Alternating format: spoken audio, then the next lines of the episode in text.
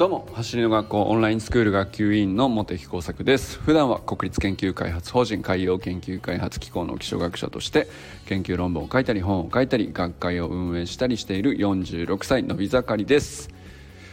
この放送はメンバーシップにご登録いただいている皆さんの提供でお送りしております。皆様いつもありがとうございます。メンバーシップの方は月額1000円でやっておりますので走りの学校の活動を応援してくださる方はぜひご登録の方よろしくお願いします。えー、例えばなんですけど、えー、今日ですねあの走りの学校であのお手伝いをしてくれている人に、うんとまあ、結構ボランティアで本当にいろんなお手伝いをしてくれているっていう継続的にねやってくれている人っていうのがいるんですよね。で僕はまあそういう人に何て言うか僕がねあのなんかお願いしてやってもらってるとかそういう関係ではないんですけど、まあ、例えばなんですけど、えー、誕生日のプレゼントに LINE ギフトとかで、えー、Amazon クーポンみたいなのをちょこっと送るとか。なんか僕としてはまあ本当ささやかな気持ちではあるんですけど、まあ、そういう感じで、えー、使っていこうかなっていうのがあの例えばの趣旨ですね。まあ、あのずっと,、えーと、去年もこのメンバーシップのと放送とか全然やってない頃も僕自身のこうなんていうか本当に自分のまあ普段の収入もそんなにこうなんだろうな。あの学生にご飯をおごるおごるくらいのお金は別にいくらでもいくらでもってことはないんだけど、まあ、それぐらいの余裕はあるのでやっぱりせっかくだしここ出すよっていうぐらいの気持ちで出せる分額の分にはねあのちょいちょいあの使ってきたんですけどまあでもあのそれはそれでも僕はいいと思ってたんですがなんかあのこういう形でねあのみんなからも応援が集まってでそういうボランティアで頑張っている人たちのところに、まあ、多少でもあの、ね、なんか気持ちだけでも返すみたいな仕組みが少しずつねあの文化として根付くといいかなっていう、まあ、そんな趣旨ですた、ま、あのあんまりねここのところは喋ることはなかったんですけど、まあ、今日はちょっとあのたまたまねある人の誕生日っていうことでお祝いを送ったりなんかしたのでまああのそういう感じで使ってるっていうふうに考えてもらったらいいかなと思います。でえっ、とまあ、今日はですねどんな話をしようかなって考えたんですけど、えーと、昨日宇佐美修馬くんのあの記事が走る学校オンラインスクールオープンキャンパスのフェイスブックグループの方に投稿されてましてで僕宇佐美くんが本当にたまに投稿するフェイスブックの記事ってすごく熱くてあのなんていうかなグッときちゃうんですけど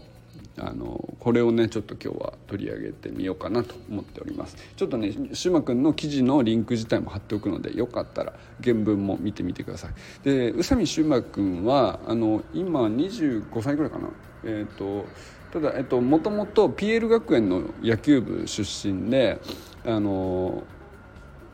その後近畿大学だっけな。あの、まあ、とにかく彼は、まあ、野球の名門校をあのえー、出身っていうことであのまあ要するにパフォーマンスとしてはまずば抜けているんだけど走りに関してはちょっと苦手意識があったっていうことで、まあ、和田校長のね、えー、スプリントトレーニングのパーソナルを受講したところからあの始まり、まあ、今ではね走りの学校の、まあ、顔とも言えるぐらいあの大活躍をしているわけですけど例えば愛知でもねあのスプリント教室を開催してますしあの各地で、えー、宇佐美くんの指導を受けてる人もたくさんいると思うんですけど YouTube ではね何度か出ていますしでまあ彼はねもともとはアジリティってあの分かりますかね？ラダーとかあの細かい足の動きはものすごいスピードなんですけど、えー、スプリントみたいにねあの決まった距離を最速で走るっていう技術も手に入れようっていうことで、まあ、彼はねあの走りの学校にあの学んできたっていうでその結果講師になってるインストラクターになってるっていう人なんですけど、まあ、とにかくねなんかあの学ぶ姿勢がこう何て言うのかな。ひたむきさっていうのか。あの尋常じゃないですよね。なんていうかあんまりこう言葉では多くを語らないタイプの人ではあるんですけどもうなんていうかあの俺の背中見てれば分かるだろみたいなそのレベルなんですよ。なんか背中で語れる男はかっこいいですね。っていうのを僕修馬君見てると本当そう思うんですよね。あのもうこれ3倍速で回してんじゃないのっていうぐらいのスピードでラダートレーニングやってたりとか。これ こんなスピードで人って動けんのかみたいな感じのねラダートレーニングをこうインスタとかに投稿したりしますけど。あの、まあ、それでいってさらにねスプリントも手に入れて、まあ、めちゃくちゃこうあの走り学校にくあの参画してからも彼自身がめちゃくちゃ成長しててもうなんかあの2年間見てて 何ていうかなんだろうなあのもともとパフォーマンスが高かったのにこんなにさらに伸びしろを伸ばせるっていうかそこを追求しきっていくっていうか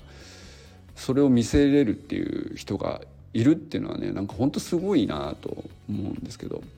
でまあ柊磨君の記事の中身っていうのは、まあ、PL 学園時代の、ま、に得た学びというかまあ多分ねそこでねいろんな土台が彼の土台が築かれたんだと思うんですけど、まあ、どんな学びだったかっていう話が書いてあるんですよね。で、えー、PL の何を話すのかなと思ったら彼だったらいろんなねエピソードあったと思うんですけどあの PL にはね徳を積みなさいという教えが一番こう残っていると。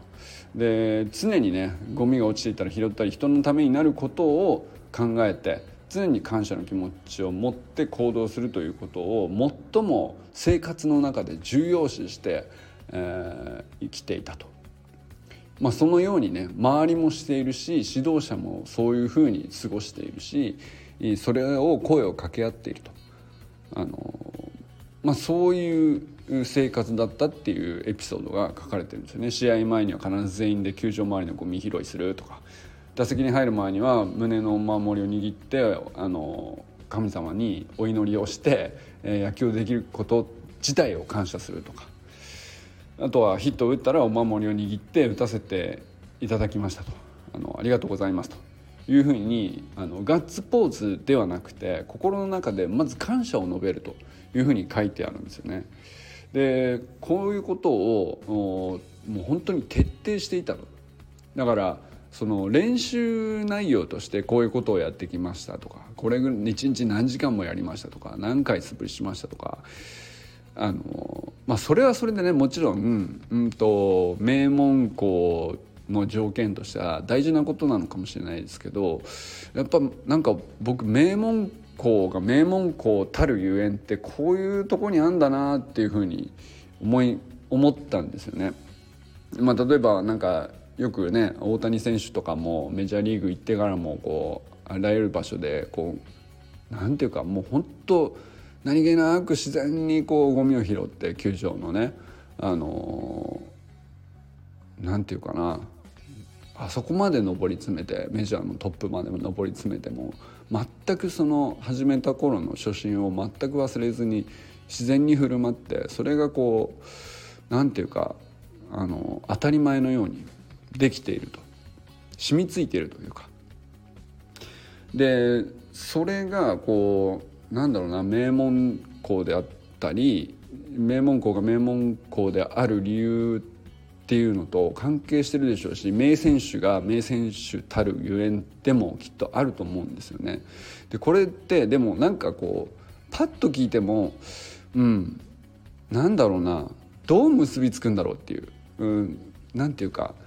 名門校はそういう風であってほしいっていうなんとなくのイメージではあるんだけどなぜそのゴミを拾って人の感謝を人に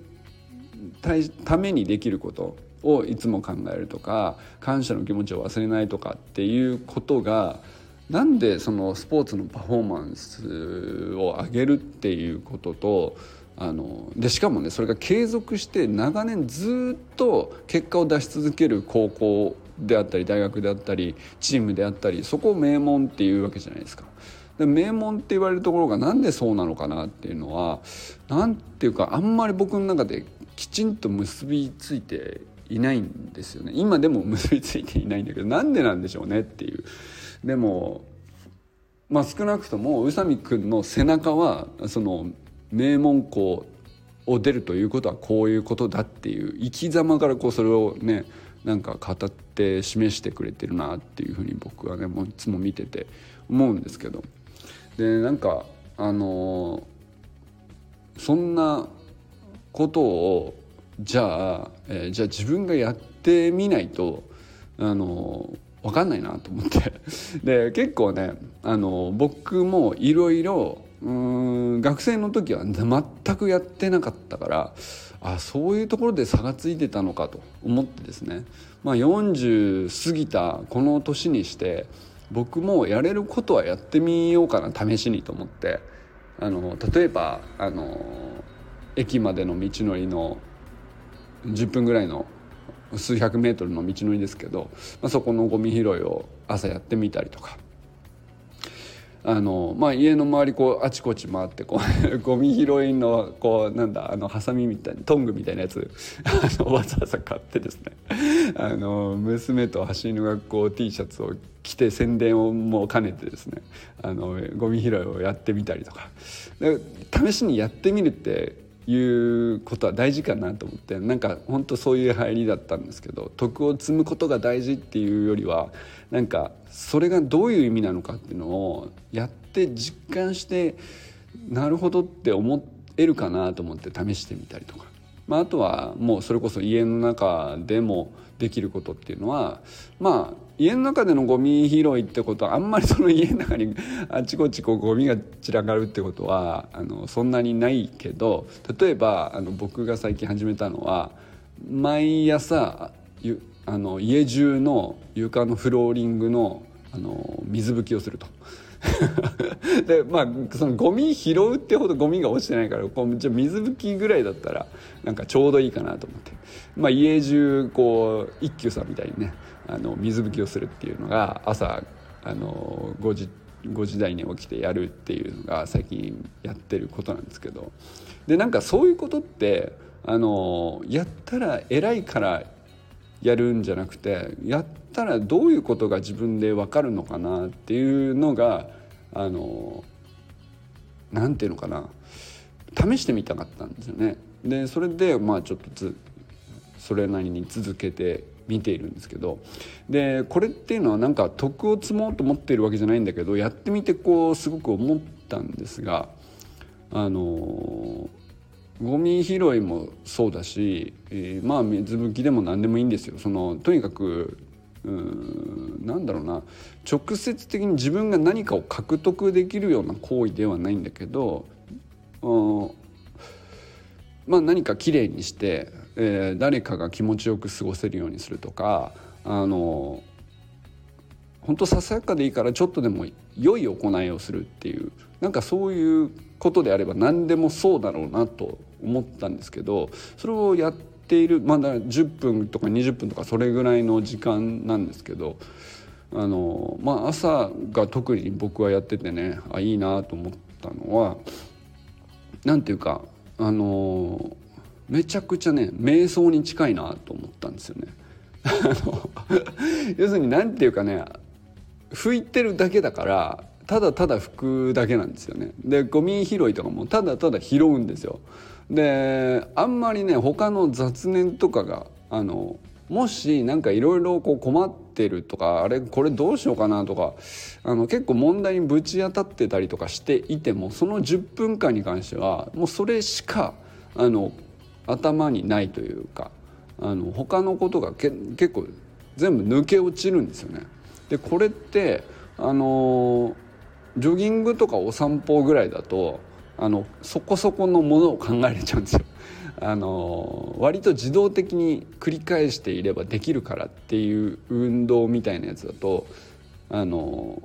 それなりにもの考えながらでもできちゃうじゃないですか。でスプリントは割とこう例えば瞬発的な動きなんで雑念は抜けるんですけどただ動きとしては割と一瞬で過ぎてしまうんでまあ、サーキットトレーニングとかもあのそうなんですけど4分間のねサーキットトレーニングとかあのすごい雑念取り払うにはすげえいいなって思ってるんですけどスプリントトレーニングとかサーキットとか。ただあのすごい一瞬で終わっちゃうんですよね その雑念がスパッと抜けるやつって。えー、でちょうど10分から20分ぐらいそこそこ継続してあの雑念からあの自由になれるっていうう行動ってなんだろうなと思ったらあこれはひょっとしてゴミ拾いとかってそういう役割すげえあるんじゃないかなって思ったんですよね。でこれはなんかあの一つ関係ありそうな気が僕は今しています。特になんていうか根拠があるわけじゃないんですけどただでも結びつきそうだなっていう気がするんですよ。これあのなんだろうな人のためにとかあの感謝とか、えー、要するに何かこううまくいった時にもうんと自分ができたっていうことをあの見てくれっていう自己承認のねあの気持ちももちろん普通はね湧いて当然なんですけどでそれを示すことも別に悪くはないと思うんですけどその時にあのこんなあのうまくいくっていう瞬間にね立ち会えてそのこと自体に感謝するとかってめちゃくちゃなんていうかあのんていうかな雑念から解き放たれる瞬間じゃないかなと思うんですよね。すごい高度なことなんじゃないかなと思うんですよ。でそれに加えてこう日常的にはゴミを拾うとかあの人のためになることは何何なのかを中心に考えるとかあのそういうく思考の癖ですね。そういう思考の癖がこうちょっとずつ毎日毎日少しずつついてるっていうのはあのなんだろうな。脳みそがすごくこうクリアになっていく効果がめちゃくちゃ高いなっていうふうにあの感じたんですよね。でこれは何ていうかあの結局スポーツであの目的を持ってこういう動きをしたいとかより良い判断とは何かをあの見定めてそそのための体づくりをして、え、苦しいトレーニングにも何のためにそのトレーニングをするかっていうことをちゃんと理解した上で取り組んでみたいなことをやるってものすごい何て言うか体の負荷も高いんですけどそれ以上にやっぱり脳みその負荷が高いんですよね。で脳みその負荷が高いことに多分ちゃんと耐えれる状態をあの維持するというかコンディションを整えるというかそこからスタートしてんじゃないかなとでその脳みそのこう雑念のないこうクリアで、えー、ピンピンした脳みその状態で、えー、やるからトレーニングの質も高まるし質の高いトレーニングだから上手になるし、まあ、上手になるからあの結果も出るしと。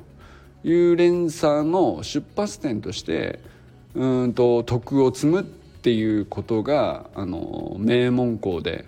えー、徹底した指示としてねそのベースにあるんじゃないかなっていう、まあ、これ本当仮説で あんまりこう実証も何もないんですけどでもなんかすごくしっくりくるなという気がしたんですよね。なんか本当に名門校でその辺いい加減っていうのをあの逆にね イメージつかないんですよね。あのいや確かにあのある程度体大きい人ガンガントレーニングの量だけ多くしてっていうことである程度のところまで勝ち上がるっていう。まあ例えば県では強い方とかそれぐらいのレベルってあり得ると思うし実際にもまあ存在するのかもしれないですけどやっぱりあの究極のねこうその全国大会のこう上の上の方に行って毎年優勝するとかそのレベルの名門校になった時にやっぱりなんかもうそこまでそういう極限状態で本当に自分の平常心を保って、えー、なすべきことをあの当たり前のようにやって、えー、ミスの少ない方が勝つみたいな状況でねあのミスをせず。でとにかくあのレベルの高いパフォーマンスをこう最後まで維持するっていうなんかそういう戦いになってきた時にやっぱりなんかこう自分が自分がっていうのがあの脳みそを一番疲労させると思うんですよね。で脳みそを疲労させるっていうその自意識みたいなやつっていうのが結局自分の足を引っ張ってしまうみたいな自分のパフォーマンスの足を引っ張ってしまうみたいのがあのやっぱめちゃくちゃこうあのレベルが高くなればなるほどもうほんとちょっとしたあの差だと思うんですけどそういうところから結構あのプレーに差が出たりとかってありそうだなと思って。だってもうみんなものすごい練習量をやってるっていうこと自体はでは差がつけようがないじゃないですかだってあの1日は24時間だし1年は365日だし高校って3年間だしみたいなその時間の縛りからはあのねそれは平等なんで。でじゃあその中でいくらたくさんよりやってるとかっつっても、まあ、限界があるわけで、えー、じゃあそこでそこまで差がつくかっていうね全国レベルであの上位に何度も行くっていうような名門校とかっていう話になった時にそこであの差を時間の長さとか練習の量とかきつさとかそこでどんだけ差をつけようと思ってもまあなんていうかあのつきにくくなっていくレベルだと思うんですよね高レベルが上がれば上がるほど。で上がっていった時にこう最後こう残されていくところって時間ではない別な要素なんじゃないかなって思うんですよね。でそれの一つにその徳を積むっていうことはおそらくなんか関与してるというか関係してそうだなって思って。でそれは徳を積むっていうのは結局あの僕はなんかクリアな脳みその余白をあの作る訓練を積んでいるのかなっていう。なんかそんな風にねあの受け取るとすげえしっくりくるなっていう。でそういう人が成功していくしまあそれは個人としてもあのパフォーマンスが上がるでしょうし良いチームでもあの成立し続けるっていうことにもなるんでしょうしなんかそういうところにねなんかあの名門校が名門校たるゆえんというかなんかそこにあの宇佐美君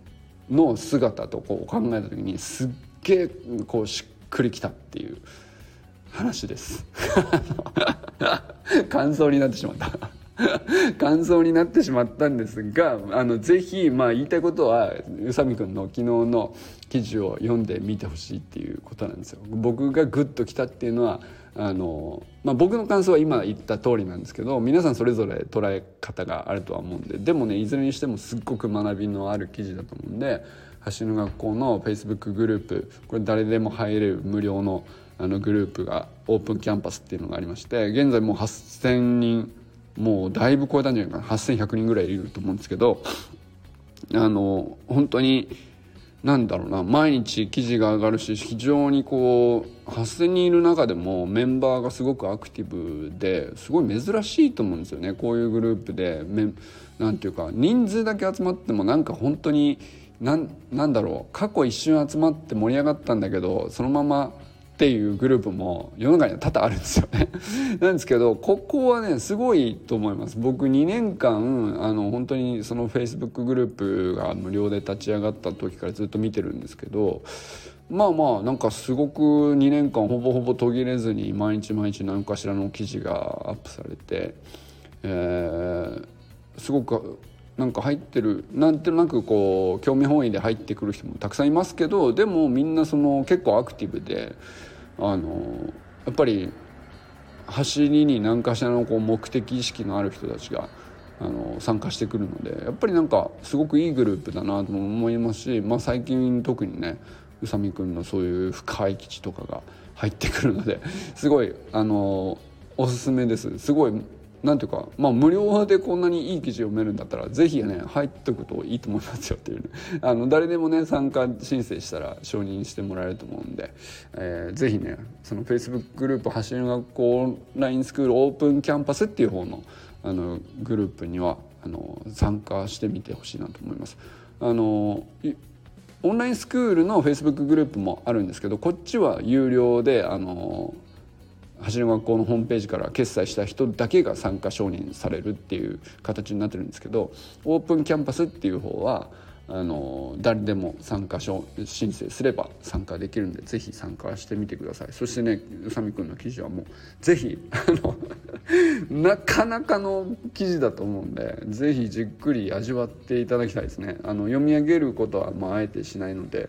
でもねこう本当読み応えのある記事ですしぜひ読んでみてほしいなと思います。ということでこれからも最高なスプリントライフを楽しんでいきましょう。 Vamos